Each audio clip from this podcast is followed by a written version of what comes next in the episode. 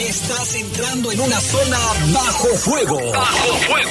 Bajo fuego. El noticiario policiaco de mayor audiencia en la región. Si quieres saber qué pasó, quédate con nosotros en Bajo Fuego. Bajo fuego. Una producción de los servicios informativos de la poderosa RPL. Bajo fuego. Bajo fuego.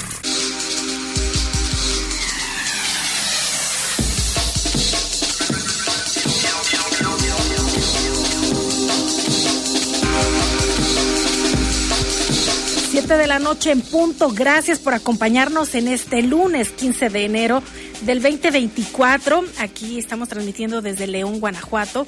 Y también para quienes nos escuchan a través de la página de La Poderosa en otros estados o países. Eh, le recordamos que tenemos la línea abierta, el número de WhatsApp para que nos pueda usted enviar sus mensajes y por supuesto estar en comunicación. Saludo como todos los días, con el gusto de siempre, a Jorge Rodríguez Sabanero en controles de noticieros y en cabina máster Brian Martínez. Yo soy Guadalupe Atilano y en un ratito más se incorpora mi compañero Eduardo Tapia para juntos llevarle la información de lo que ocurre en León, la región y por supuesto eh, a nivel nacional. La temperatura ahorita es de 22 grados, la máxima para hoy pronosticada fue de 26 y la mínima de 6. Eh, para el día de mañana martes se espera una temperatura máxima de 28 grados y una mínima de 7. Mañanas y noches frescas y tardes un poco cálidas, así que manténgase también hidratado. Vamos con un avance de lo que tendremos durante, los próximos 60 minutos.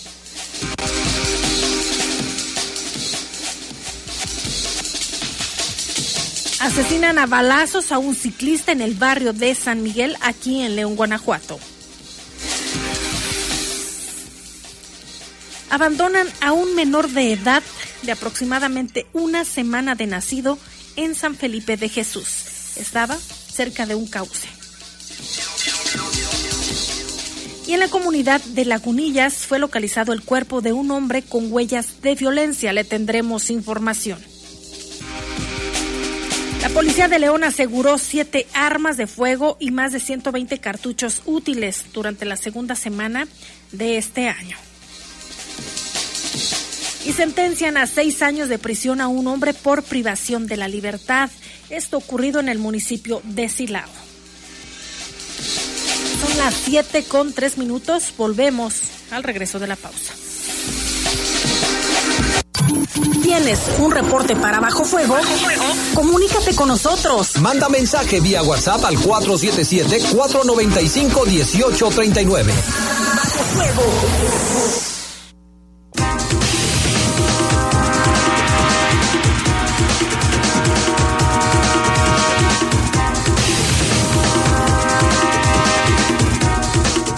De la noche con seis minutos. Saludamos a todos los que nos escuchan en el transporte público, quienes ya se preparan para irse a la feria y poder disfrutar, pues, tanto de la gastronomía, las artesanías y todos, todo lo que ahí se ofrece, también los espectáculos que por cierto, pues hay que estar muy atento también de las indicaciones que den las autoridades para que transcurra en saldo blanco. Termina hasta el el 6 de febrero. En estos 26 días se espera que haya una importante derrama económica. Están participando también empresas con el distintivo Guanajuato, son alrededor de 750 que ofrecen diversos productos y también hay 17 dependencias del gobierno estatal.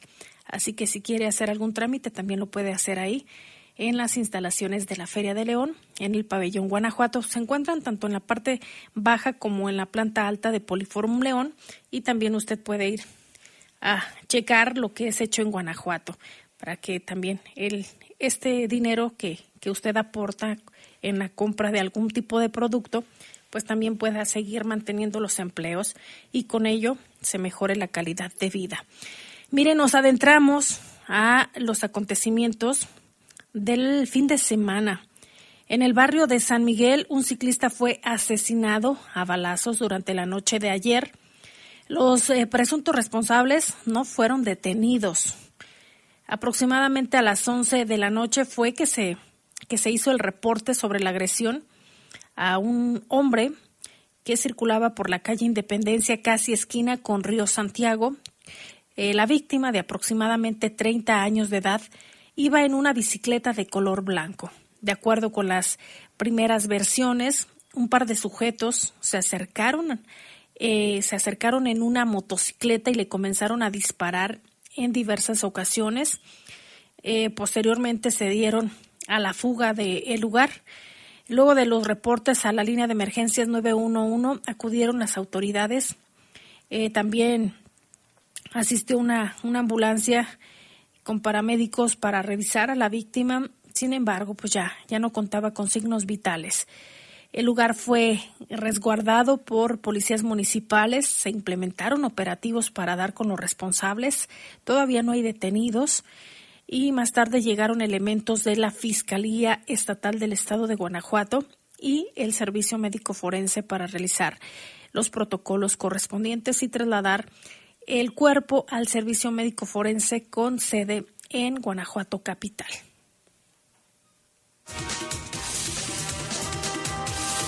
Y de lo que muchas personas están hablando es de esta localización de, un bebé de aproximadamente una semana de nacido, el cual eh, pues lo abandonaron ahí en, muy cerca de lo que dicen que muy cerca de un arroyo eh, que aproximadamente pues tenía una semana de nacido y fue localizado en San Felipe de Jesús. Cerca de este arroyo que se encuentra en Los Naranjos, un menor de aproximadamente una semana de nacido fue localizado por un joven que lo llevó a su casa, en donde posteriormente reportó a las autoridades. Según lo que trasciende, es que él caminaba por la zona cuando escuchó el llanto de un niño, de un bebé. Se acercó y efectivamente vio el cuerpecito de un bebé que estaba envuelto en una toalla se lo llevó a su casa, dio aviso a las autoridades y ya se hizo cargo el DIF. De lo que se narra en la información es que aproximadamente a las 5.30 de la tarde de ayer, este joven, quien no, no quiso dar su, sus datos, eh, permanece pues su identidad protegida, caminaba por la zona eh, por la que recogía productos reciclables, reciclables perdón, cuando escuchó el llanto de este bebé y ya pasó lo que, lo que le acabo de, mencionar.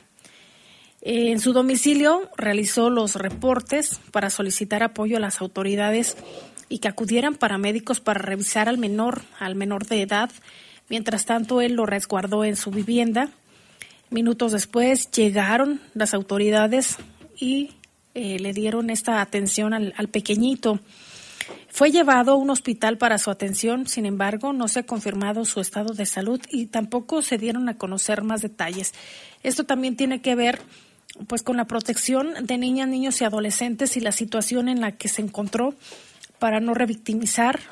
Seguramente ya también las autoridades, en este caso tanto la Procuraduría de Protección a Niñas, Niños y Adolescentes como las autoridades pues tendrán que investigar eh, quién es su madre, por qué lo abandonaron en ese lugar y ojalá que se encuentre bien de salud.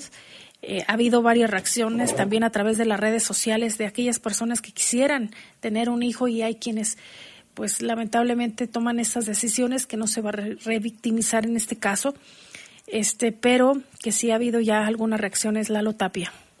¿Qué tal, Lupita? Buenas noches, buenas noches a todo el auditorio. Pues sí, un caso, eh, en la mañana lo comentábamos, no teníamos la información pues ya oficial por parte de las autoridades, ya lo confirmó eh, la Secretaría de Seguridad Pública y pues falta lo que dices, ¿no? Investigar sobre, sobre los familiares, los papás, digo, no solo la madre, será también tema de investigación sobre, pues el papá también, también tiene responsabilidad.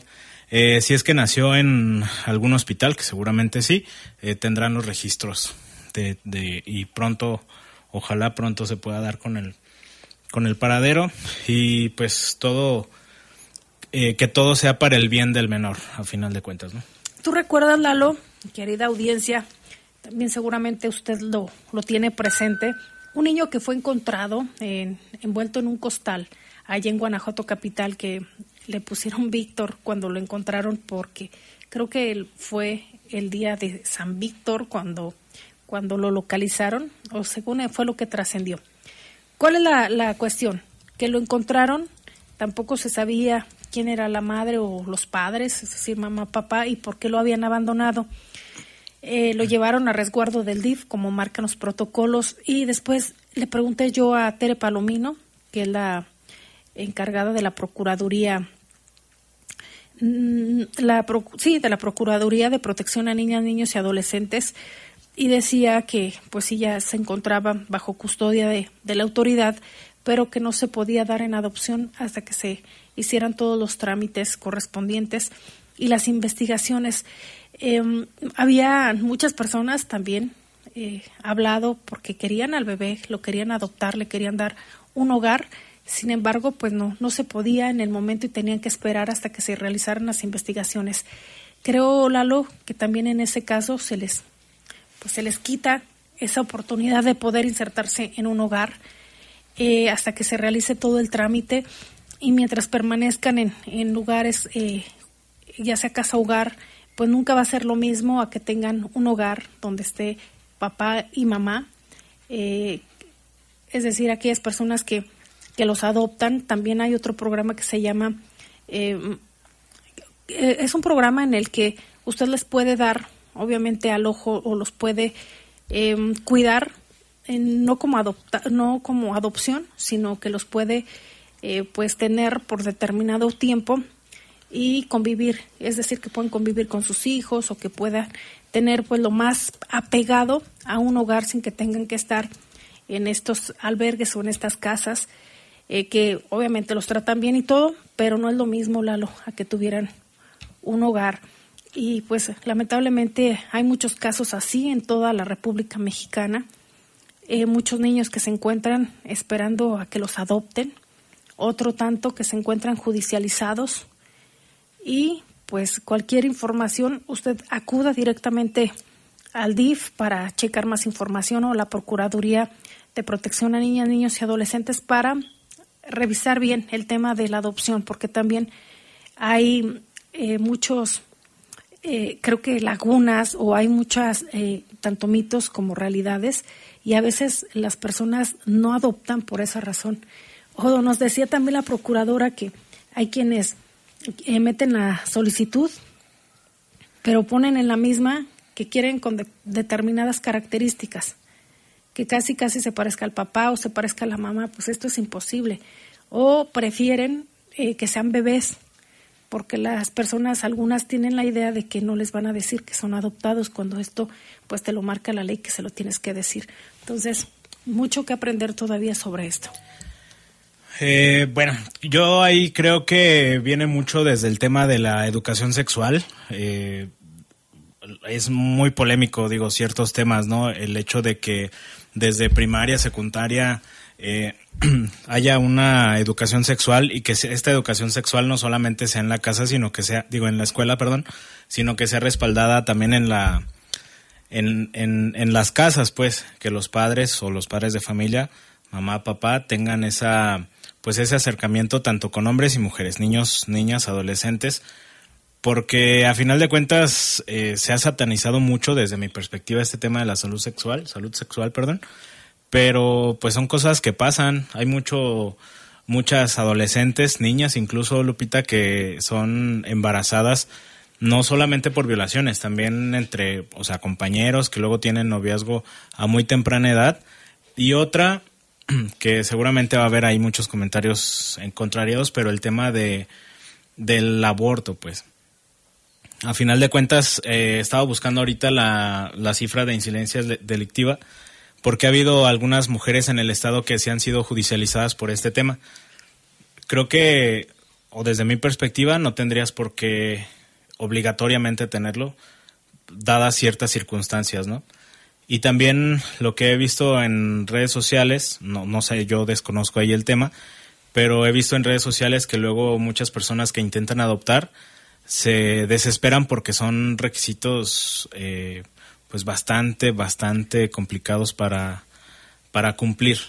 Fíjate que antes se tenía esa idea, o al menos es lo que dice la Procuradora de Protección a Niñas, Niños y Adolescentes, Teresa Palomino, que pues no estás comprando un objeto, no estás haciendo un trámite para algo eh, que sea tan simple, estás haciendo un trámite para adoptar a un menor de edad y en este caso pues eh, si ya viene de sufrir o de tener ciertas complicaciones en, su seno familiar, pues lo que buscas como autoridad es que en el lugar que en el, en el en la familia en que esté insertada pues tenga eh, que no se violen sus derechos.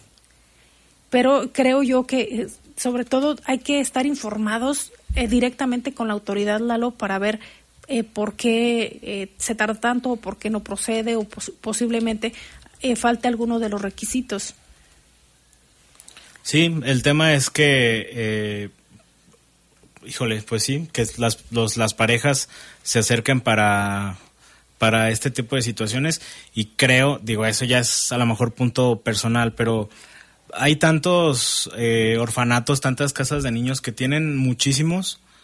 Entonces, si las autoridades, ese es, insisto, punto personal, si las autoridades no hacen un poco más flexibles este tipo de cosas, pues los niños van a seguir ahí y muchas de estas viven de apoyos de asociaciones, de más asociaciones, apoyo de la gente y luego los gobiernos en algunos de los casos pues quitan la vista de, de ahí para otros temas y a final de cuentas pues debería de darse el apoyo, ¿no? Creo que pasa en ciertas cosas algo muy similar al tema de los anexos.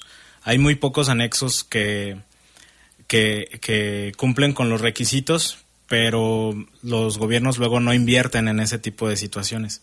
Entonces hay muchas personas que pues obviamente con organizaciones, las, estas casas de niños, el nombre que sea, tratan de apoyar a eso, pero luego se ven muy saturados. Luego por eso está el tema de, de los del Día de Reyes, de las cobijas, de ropa para la temporada invernal. Eh, todos los años recibo todo el, el tiempo, todas las fechas recibiendo donativos, porque luego muchos, pues precisamente carecen de este tipo de atención por falta de gobierno, ¿no?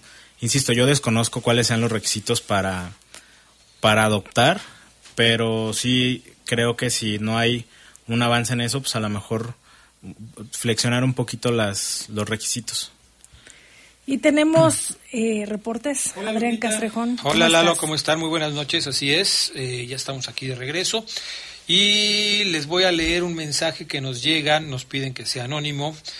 Dice que sobre la escuela Plan de Ayala del turno matutino en La Roncha les están pidiendo cooperación por alumno porque habrá visita de directores a la escuela. Esto para que se les realice una comida, un convivio.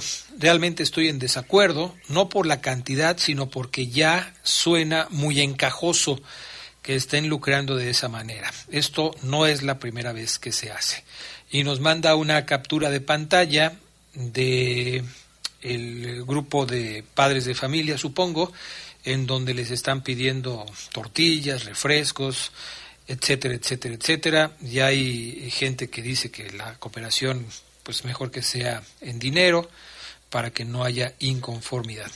Pues todo ese tipo de cosas eh, no son obligatorias.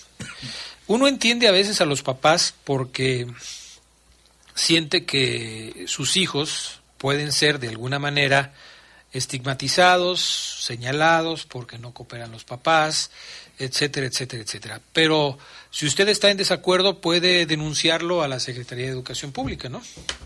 Efectivamente, porque esas prácticas pues, no se deben permitir. Es decir, si alguien le quiere hacer una comida, pues que ponga de su dinero. Si el que se quiere hacer, es decir, si el directivo o, quien está a cargo de la escuela quiere hacerlo, pues que lo haga de su dinero, o sea, no le tiene por qué estar pidiendo a la gente que posiblemente ni siquiera tenga para comer, por eso lo tiene en una institución pública, porque a veces ni siquiera, o sea, ni siquiera se tiene para eso. Pero a veces son los propios papás los que inician con esto. Y si son los padres de familia, pues saber quién lo está orquestando y por qué razón y verlo directamente con la autoridad. Oye, se me está cobrando esto, se me está diciendo que sea una cooperación voluntaria, sin embargo, yo no lo puedo hacer y no quiero represalias contra mi hija o contra mi hijo. Porque se dan, se dan, yo creo que son como que esas dos partes, ¿no? Que debemos ver. Definitivamente. Un mensaje más que nos dice buenas noches. Aguas con los taxistas verdes, dice. Están abusando en las tarifas eh, a la feria. Ni quien supervise. Eh, hay que tener mucho cuidado, pues usted consulte cuánto le cobran en un viaje de la feria a su lugar de destino o al revés, de su lugar de destino a la feria y no se suba hasta que esté de acuerdo con la tarifa, ¿no? Pero además se puede denunciar. Hay que denunciarlo a policía vial y decirle, ellos, o sea, todo taxista debe portar un tarjetón y ese tiene que estar visible. También fíjese en el número económico. Pero a ver, nos preguntan, nos preguntaban la otra vez dónde se pueden consultar los tabuladores o las tarifas de los taxis para las distancias. ¿Existe algún tabulador? Hace ya algunos años, yo desconozco si en esta feria de León, pero en la, en la entrada, en una de en, la salida, el que está por donde está el, estacionamiento para ingreso Poliforum, al estacionamiento. Había ya hace algunos años ponían una lona enorme en la que decía precisamente que se denunciara las malas prácticas de quienes quisieran cobrar más en el transporte. Y eh, ponían ahí más o menos entre qué distancia y cuánto eran las tarifas y daban eh, la recomendación que se reportara a tránsito en ese momento, ahora es policía vial, o bien a movilidad, porque están regulados obviamente por el Estado. Entonces, sería bueno saber si están publicadas ahí mismo en la feria o si hay algún otro lugar en donde la gente pueda solicitar información para ver cuánto cuesta un servicio de taxi de, de la feria a cualquier lugar o de cualquier lugar a la feria. O cuántos kilómetros. O cuántos kilómetros. Y también en, en cualquier circunstancia, porque, por ejemplo, cuando se acaba la feria, hay muchas personas que dicen que también se abusa en el servicio, en el cobro del servicio de taxi no hay feria, vamos a suponer que ya es en marzo, y de repente, ¿cuánto me cobra de aquí a la colonia 10 de mayo, por ejemplo? Uy, no, pues está muy lejos, sí le voy a cobrar mucho. Hay, debe haber, supongo yo, un tabulador para este tipo de cuestiones, lo que no sé si exista. Debería. Creo que luego, bueno, hasta donde yo sé, nunca, o, o, yo, a mí nunca me ha tocado ver un tabulador. Creo que luego el tabulador es más como por, por experiencia. O sea, si tú estás, vas de X a Y y tú dices, ah, me cobran, no sé, 70 pesos, llega alguien y te quiere cobrar 100, con los verdes, por lo menos con los verdes, siempre es como de, me cobran 70. Y ya es, entra como esa negociación. También, Incluso ellos te dicen en muchas ocasiones, ¿no? ¿Cuánto te cobran generalmente? Ya si alguien te dice 150, no, pues me cobran 70. Pues, pues ni modo. Como ellos tienen también el, la libertad de aceptar o no ir a cierta colonia, pues uno como usuario también tiene la libertad de no aceptar el servicio, ¿no? Así es. Son las 7 con 25 minutos. Vamos a la pausa, regresamos con más información de Bajo Fuego.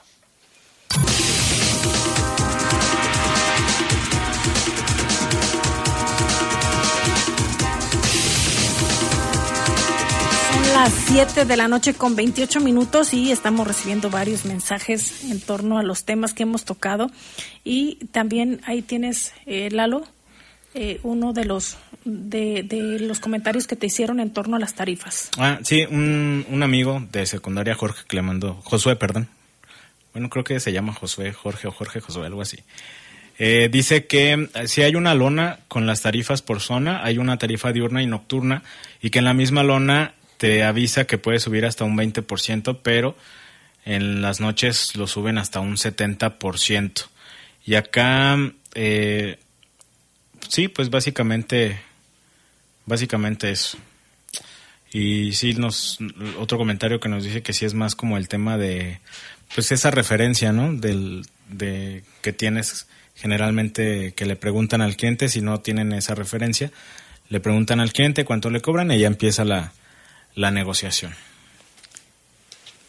Y tenemos más información. Eh, un hombre fue localizado con huellas de violencia, esto en el Camino Viejo a San Juan, a la altura de la comunidad Lagunillas. Los reportes sobre el hallazgo se realizaron cerca de las 11.30 de la mañana de ayer, cuando habitantes de la zona reportaron que se encontraba el cuerpo de un hombre a un costado del camino.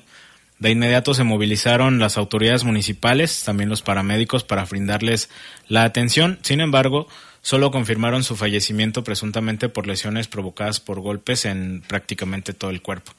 La víctima fue identificada como Cruz Alberto, sin que se proporcionaran perdón, mayores detalles de él. El lugar permaneció bajo resguardo de las autoridades en lo que se hacía la investigación y hasta que eh, posteriormente el cuerpo fue trasladado al servicio médico forense para hacer esa necropsia. Y hace un rato también nos reportaban, Lupita, sobre la localización de un cuerpo en la calle Bisonte y Leopardo, esto en la colonia Haciendas de Cheveste, no, es Lomas de Cheveste.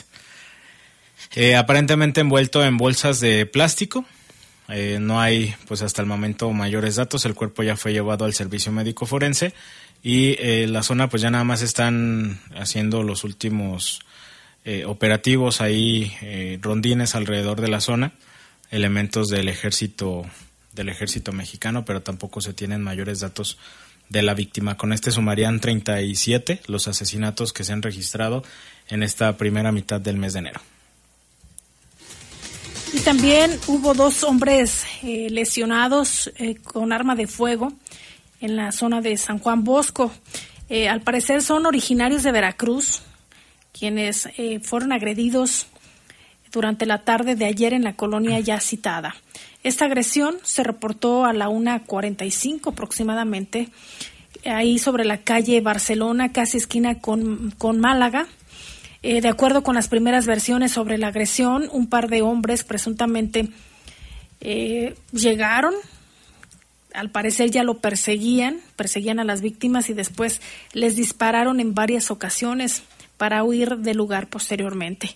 Tras las detonaciones acudieron elementos de la Policía Municipal, también eh, paramédicos, y atendieron a las personas heridas. Posteriormente los llevaron a un hospital para recibir atención médica. Las víctimas fueron identificadas como Ramón, de 37 años, y Miguel Ángel, de 34, ambos originarios del estado de Veracruz. Se implementaron algunos operativos, no hay detenidos hasta el momento. Y el sábado también hubo otros casos. Un hombre conocido como el Diablito fue asesinado a balazos durante la tarde del sábado, como lo mencionamos, en la colonia Obregón.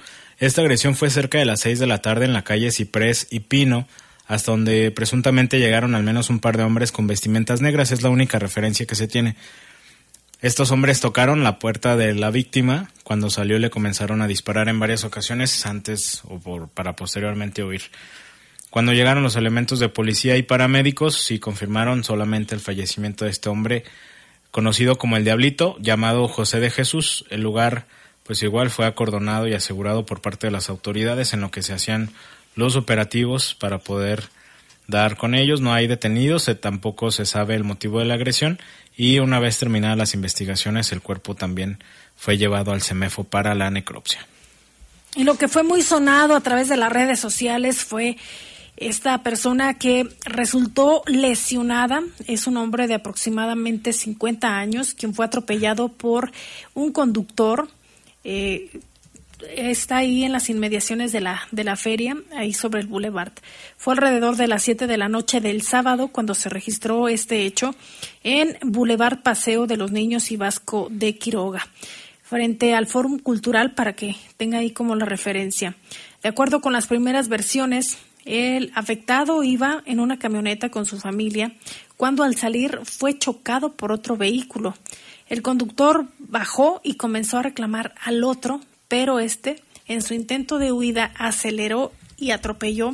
Pero no solo eso, lo arrastró por varios metros, lo que provocó pues ciertas heridas de gravedad. En poco tiempo llegaron elementos de la policía vial y paramédicos para brindar atención al herido que había quedado en estado inconsciente. Posteriormente lo trasladaron a un hospital para recibir atención especializada. Mientras tanto, la circulación fue cerrada en lo que se realizaban todas estas todos estos protocolos, es decir, cerrar en algunas zonas, dar pues estas atenciones directas por parte de policía vial y esperar hasta que los vehículos fueron retirados por parte de una grúa. El conductor, presunto responsable, quedó a disposición de las autoridades en lo que se determina su situación legal. Y también otro caso en la colonia La Ermita, el cuerpo de un hombre que fue localizado con huellas de violencia, también dentro de bolsas de plástico, como el caso que le mencionábamos hace un rato. Este hecho fue durante la madrugada del sábado, las primeras horas en la calle Eolo y Cloto. Vecinos del lugar vieron los restos en al menos tres bolsas de plástico, por lo que se movilizaron las autoridades que al confirmar el hecho acordonaron y aseguraron la zona. Elementos de la Fiscalía Estatal realizaron las primeras investigaciones y posteriormente los restos fueron llevados al Servicio Médico Forense para la necropsia. Sobre la víctima y de los responsables no se sabe pues absolutamente nada. Únicamente se espera que los indicios asegurados eh, proporcionen datos o información para poder esclarecer este caso también. Y los patrullajes preventivos de la Policía de León eh, tuvieron como resultado el aseguramiento de siete armas de fuego en la semana que comprende del 7 al 13 de enero. Con estos aseguramientos se previno algunos delitos como son también robo a transeúnte, a comercio y contra la vida, es lo que informa la autoridad. Además de las armas, se aseguraron cinco cargadores y 126 balas. En una de las intervenciones fue el 11 de enero, donde la policía de León detuvo a dos hombres armados en la colonia San Isidro Labrador. Les aseguraron dos armas de fuego cortas, 26 cartuchos de distintos calibres y una motocicleta con reporte de robo. Los detenidos son José Natividad, de 26 años, y Ulises, de 30. Y en otra intervención, el viernes 12, fueron detenidos Marco Antonio de 50 años y Salvador Manuel de 44, a quienes tras una persecución se les aseguró un arma de fuego corta, dos cargadores y 34 cartuchos útiles. En la semana del 7 al 13 de enero se aseguraron se aseguraron 1300 1326 dosis de drogas, 795 de cristal, 503 de marihuana, 3 de psicotrópicos y 26 de cocaína. Y en la colonia San Isidro Labrador fue detenido el jueves un presunto distribuidor de droga identificado como Carlos David, de 23 años, a quien, eh, a quien se le pudo asegurar 180 envoltorios con cristal. En otros resultados, se recuperaron 31 eh, vehículos con reporte de robo, entre ellos 19 autos y 5 camionetas entre, no, son entre, esos 19 son entre autos y camionetas y son cinco motocicletas, además camiones, tractocamiones y remolques. En general fueron eh, también detenidas 2.624 personas, 367 que cometieron delitos y 2.257 por faltas administrativas. Este es el reporte que tiene la Secretaría de Seguridad Pública de León entre las fechas que ya le mencionaba, que es eh, pues del 7 al 13 de enero. Y pues bueno, casos también de violencia que se han registrado en otros municipios. En Purísima, la mañana de este lunes, en la colonia Infonavit del Valle, ahí en este municipio, Purísima de Bustos, se reportó el hallazgo de un cuerpo sin vida esta persona estaba o tenía huellas de haber sido torturado y se localizó envuelto en una lona de color azul y bolsas de plástico en color negro. Este reporte fue cerca de las 7 de la mañana, cuando vecinos alertaron a la unidad de tránsito que patrullaba por la calle Rayón y Cerezo, ahí cerca del lienzo Charro. Informaron sobre la presencia de un bulto sospechoso que parecía ser una persona. Los oficiales acudieron al lugar y descubrieron el cuerpo, como ya lo mencionamos, envuelto en lonas y bolsas de plástico. También se localizó una cartulina con un mensaje amenazante ahí sobre el cadáver, que estaba un cuchillo ahí incrustado en el pecho de la víctima. No se sabe todavía la identidad. La Fiscalía Estatal inició las investigaciones ahí en el lugar de los hechos y posteriormente el cadáver fue llevado al CEMEFO para realizar la necropsia. Hasta el momento no se sabe, como lo mencionamos, absolutamente nada de la víctima y tampoco se conoce la mecánica de los hechos. Y tenemos reportes también de la ciudadanía. Gracias a todos los que se comunican. Así es, Lupita, gracias. Eh, dice por acá, bienvenido, señor Castrejón, gracias. Eh, primaria, Tierra y Libertad, Los Naranjos, hay una máquina tras cabo haciendo excavaciones y trabajos de mantenimiento en dicho plantel. Es peligroso por los niños que se puedan arrimar. Gracias. Pues hay que tener cuidado, sí, con ese tipo de cuestiones, ¿no? No sé si ya hablarían con con este, las personas encargadas de la obra para delimitar el perímetro y que no haya posibilidad de que se acerquen. Buenas noches. En el tema de los taxis, en el sitio Obrero Mundial, uno pregunta cuánto le cobran y dicen que no pueden dar el precio porque solo el operador, eh, eso es para clavar la uña. Ah, caray.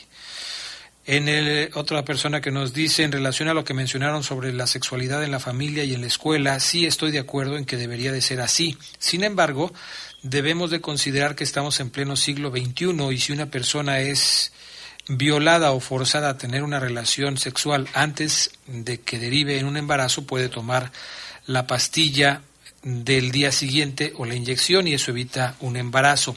Así no se genera el aborto. Entonces es tomar conciencia igual si tienen relaciones es usar los métodos anticonceptivos y eso también evita el que posteriormente se genere un aborto. Es cosa de responsabilidad entre la pareja. Esa es mi opinión, nos dice esta persona. Y luego aquí se activó un video que nos mandaron, este, que obviamente pues no, no se trata de eso. Eh, una más que nos llega por acá. Buenas tardes, por favor, de reportarla. La encontré hoy en Madrazo y Las Torres. Mi número para entregarla es 477-526-2767. Se trata de una placa con los números GYL 288E. Es la placa de un automóvil. Y de hecho teníamos por acá algunas otras cosas perdidas, ¿no? Que dejó este Ruth. Bueno, acá con esta Lupita porque tenemos acá una cartera de un señor eh, que dice que encontró credenciales y cartera tiradas por el IMSS 21 en Boulevard Carranza. La cartera, pues obviamente no tenía dinero, pero tiene dos eh, credenciales. Mira, Ruth, bien este detallista, le puso aquí hasta cinta para, que, no la para que no la vayan a, a robar. Ya no trae nada, nada más trae las credenciales de la persona que seguramente la perdió. Es, eh, tiene dos credenciales para votar a nombre de Segura Rodríguez Luis Omar y Segura Segura Fidencio Jesús. Si, digo, aquí lo importante son las credenciales para votar porque pues ya sabe que el 22 de enero es el último día para tramitar cualquier asunto relacionado con su credencial del INE. Si las perdieron, eh, señores, eh, pues vengan por ellas, ¿no? Voy a repetir los nombres. Segura Rodríguez Luis Omar, y Segura, Segura, Fidencio Jesús. También es, hasta el 22, perdón, Adriana, es hasta el 22 si no tiene si no la tramitas ya no vas a poder. Ya no vas a poder, o sea, que tramites si quieres hacer algún cambio de tus datos, si la perdiste y necesitas renovarla, si este ya la ya la este, tramitaste y no ha sido por ella todo el 22 de enero es la fecha límite para que vayan y, arreglen todo ese tipo de cuestiones. También nos habló la señora este Ana Lilia vamos a revisar aquí con detenimiento su mensaje. Muchas gracias. Y bueno pues vamos a la pausa porque ya son las 8 con 43 minutos. Ay de veras es que yo estoy viendo este reloj. 7 con 43 Gracias, Lupita. Qué amable, ¿eh? Vamos a la pausa, regresamos.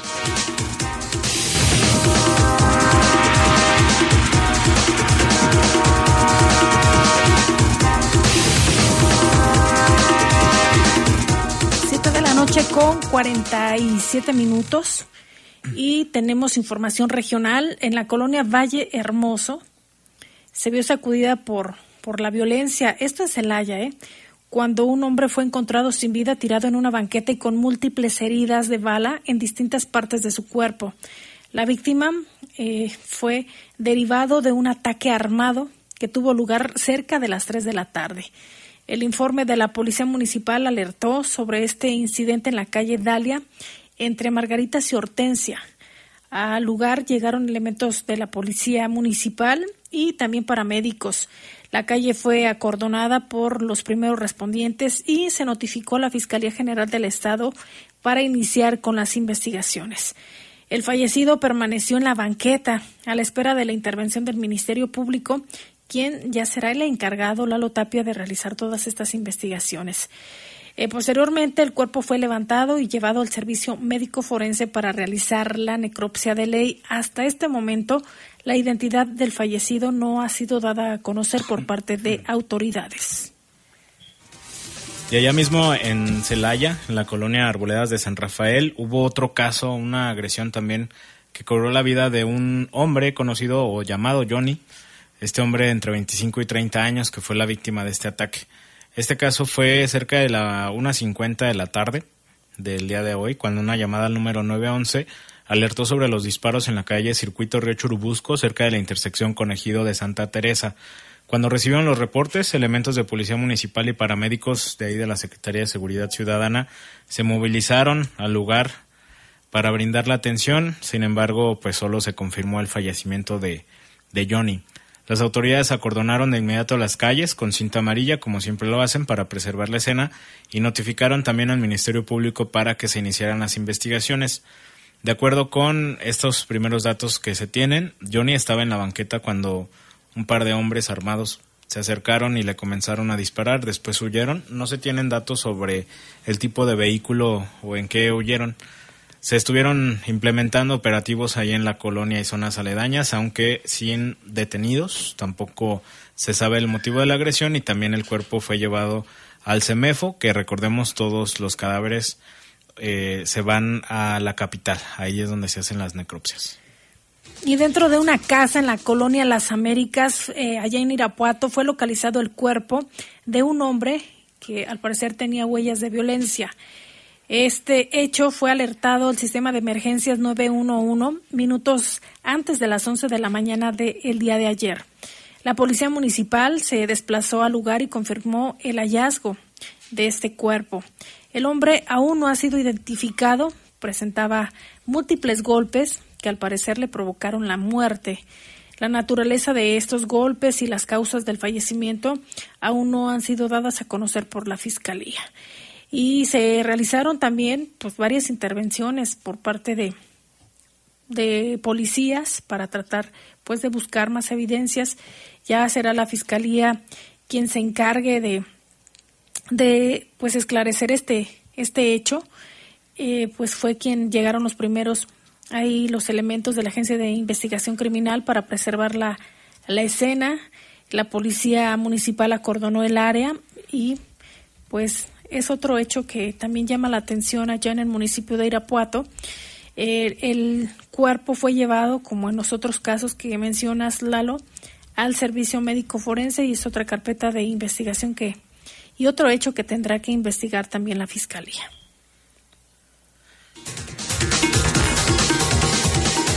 En el municipio de Silao, esta información que le voy a mencionar a continuación es un caso que da a conocer precisamente a la Fiscalía de Guanajuato que comprobó que un sujeto, un hombre conocido como el huevo, es culpable del delito de privación de la libertad, por lo que se obtuvo que se recibiera la sentencia de cárcel. En una audiencia de juicio oral, el agente del Ministerio Público presentó la evidencia y ofreció los alegatos que acreditan la conducta delincuencial de esta persona. Aproximadamente a las 10 de la noche del pasado 7 de marzo del 2021, hace casi tres años, Cristian Martín transitaba eh, ahí por la esquina que conforman las calles San Juan Bautista y Divina Providencia en el fraccionamiento La Curva, ahí en Silao. Ahí se encontraba Jonathan, quien fue abordado eh, con violencia a una motocicleta para ser llevado hasta un domicilio ubicado en la calle Sierra Gorda, en el fraccionamiento La Sierra. Ahí fue sometido a golpes hasta quedar inconsciente. El huevo mantuvo en el inmueble a la víctima atado de pies y manos hasta que posteriormente lo sacó del inmueble y lo llevó hasta otro lugar desconocido.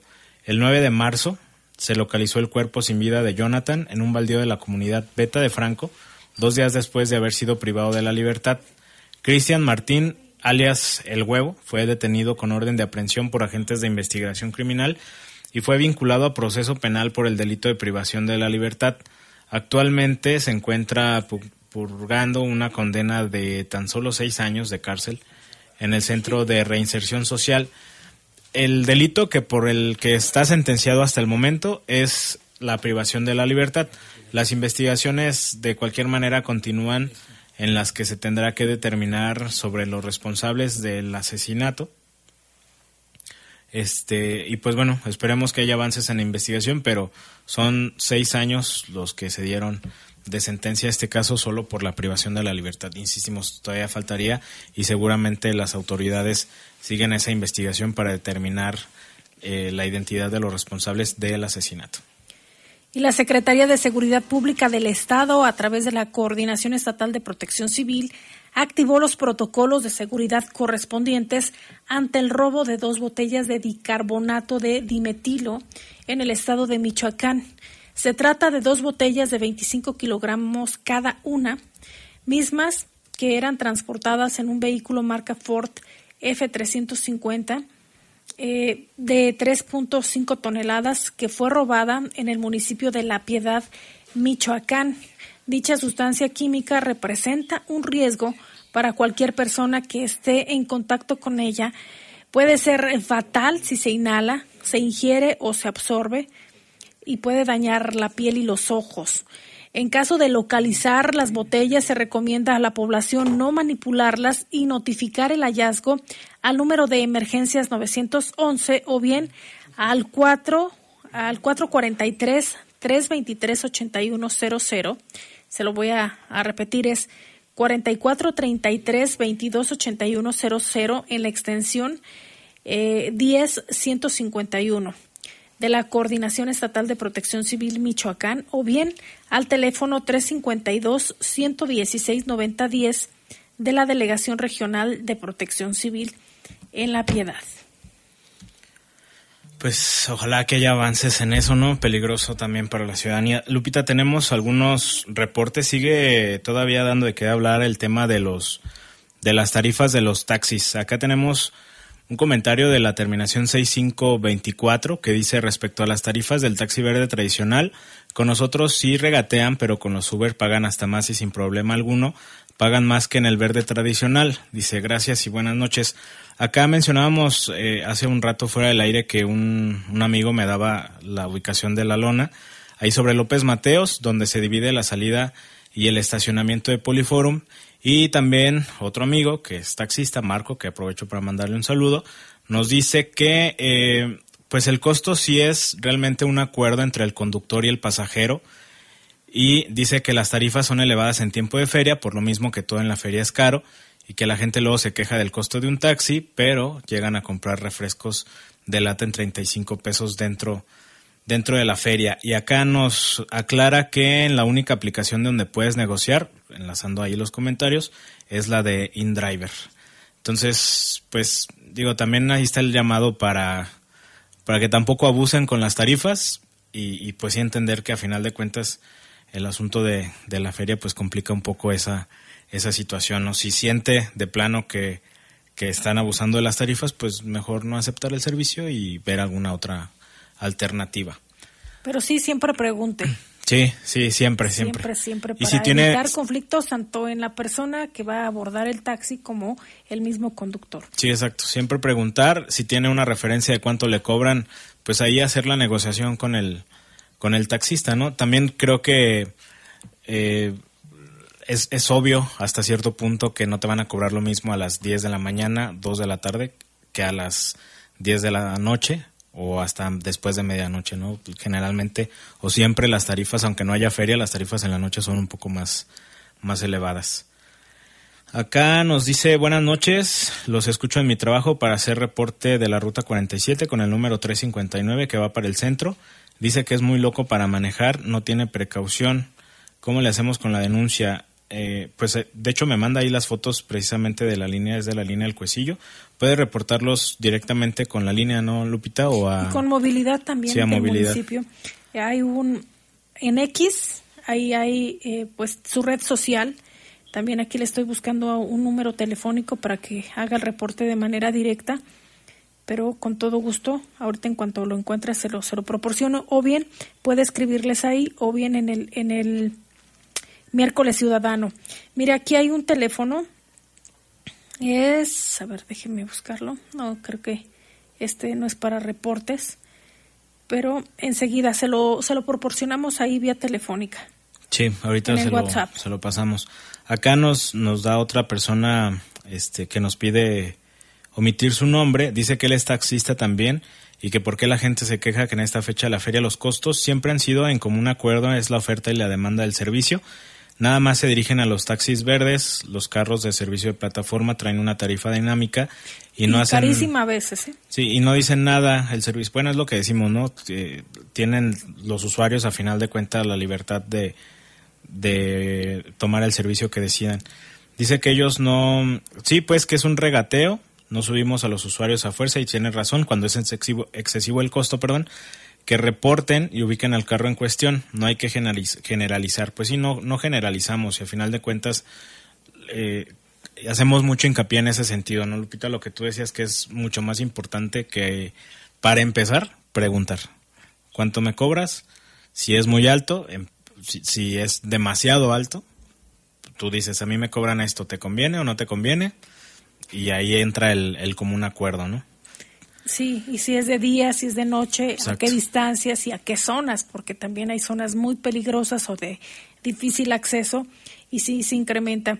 Y cuando son los taxis de plataforma, el, usuario que nos marca tiene razón, entra la tarifa dinámica y a veces es muy alto. Independientemente si es diciembre, si es feria o no, siempre la, la tarifa de repente cambia. Hace, hace una semana eh, uno de estos conductores de plataforma me decía que luego la tarifa llega a incrementarse porque no hay conductores disponibles. O sea, ni siquiera, sea, ni siquiera es por la carga de trabajo, sino porque hay muy pocos conductores disponibles.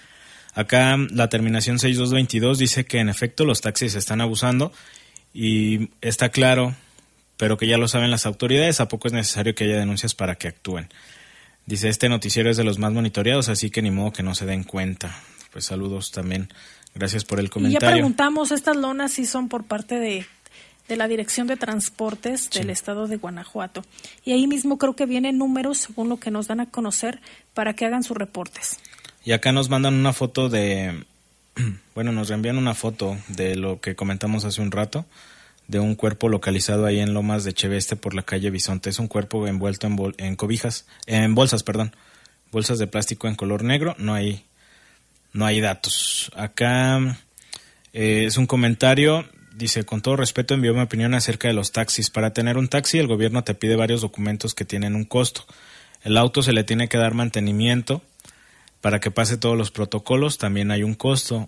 el utilizar el servicio tiene seguridad ya que es un servicio personalizado. Nos da varios puntos. Al final de cuentas dice que seamos empáticos, no criticar sin analizar. Pues no, realmente no es que estemos criticando lo que decimos, no estamos eh, atacando a los taxistas. Decimos a final de cuentas, si ellos como conductores te ponen una tarifa, si tú la aceptas, pues adelante, ¿no? Tienes el derecho de aceptar esa tarifa en el taxi como tienes el mismo derecho de aceptar o no comprar un refresco en cierta cantidad dentro de la feria. Y ya nos vamos, Lalo, ya nada más el número de movilidad, aquí aparece en redes sociales, es 477-18503, 477-18503. Muchísimas gracias al equipo de trabajo. Lalo, buenas noches. Gracias, buenas noches, hasta mañana.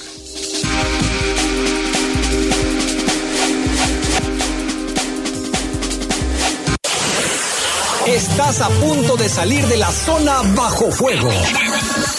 Ahora ya conoces todos los detalles de lo que pasó, pero para seguir bien informado, no te pierdas la próxima edición de Bajo Fuego.